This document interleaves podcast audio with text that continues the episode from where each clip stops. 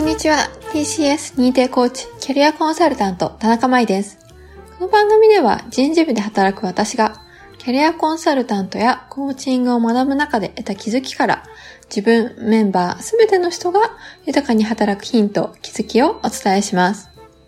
今回はですね、許すということということでお話をします。先日ですね、えっと、休日の朝に夫婦喧嘩をしまして、嘩をした時にですね、この喧嘩は絶対に私は悪くないっていうふうに感じたことがありました。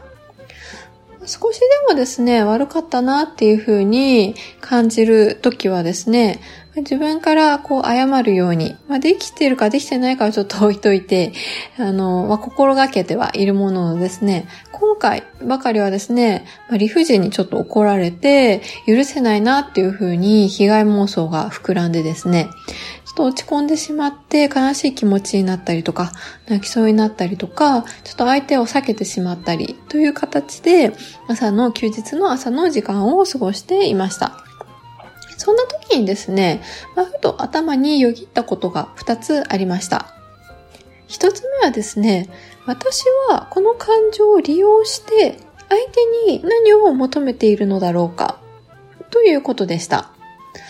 例えば、悲しい気持ちから、その、泣くとか怒るっていう行動をとることで、相手から謝ってほしいとか、相手からの同情が欲しい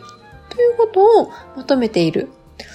つまり何か相手に伝えたり求めたりするために感情を利用するということで私自身が行動をしているということでした。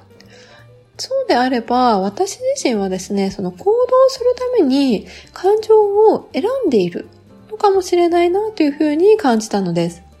でこのことに気づいたときに、ふとこの感情を自分で選択し直すことはできないだろうかっていうふうに考えることができました。まあ、悲しい気持ちとか、送りたい気持ち、許せない気持ちを持ち続けて一日過ごすというのは、やっぱりせっかくその休日、家族で楽しい時間を過ごせるその日を台無しにしてしまうなっていうふうに感じて、であれば、自分のためにも、自分で悲しい気持ちとか、怒りたい気持ち、許せない気持ちを受け止めてあげる。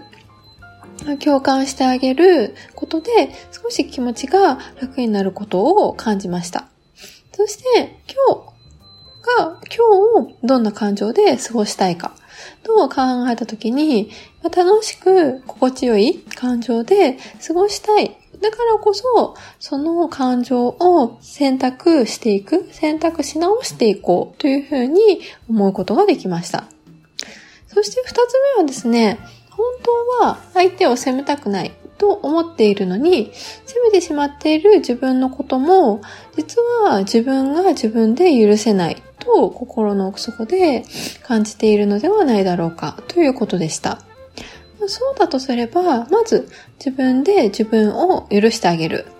そういうふうに感じてしまう自分にも OK を出してみる。そうするとですね、自然に相手の、もう相手自相手も許せるっていう私自身の心の状態が作れるのかもしれないなというふうに感じました。そして、それでもやっぱり相手が許せないと、もやもやするときに、私がよくすることなんですけれども、それはですね、えっと、想定で相手が自分に謝罪の手紙を書いてくれたっていうふうに、まあ、勝手に想像して、想定してですね、その手紙を書いてみて、そして自分になって読んでみるということです。でそうするとですね、この相手の気持ちっていうのも理解することもできて、かつ自分の気持ちも少し楽になったりします。許せないことにですね、囚われすぎると、まあ、その感情をずっと引きずることで、本当に大切にしたいことを見失ってしまうかもしれません。もし、もし100%相手が悪かったとしても、だけれども、1%だ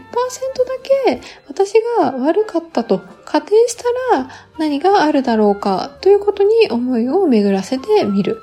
それはですね、自分を責めるということではなくって、そこから相手を許すことができれば、自分の自由を取り戻すことができるというふうに感じています。そんなことを感じながらですね、まあ、自分も相手も許してですね、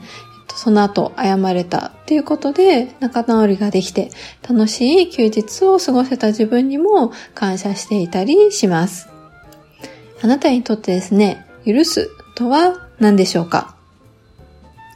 ツイッターですね、質問箱、Facebook などもやっておりますので、ぜひそちらからご感想やご質問などもお待ちしております。それではですね、本日も最後までお聴きいただきまして、本当にありがとうございました。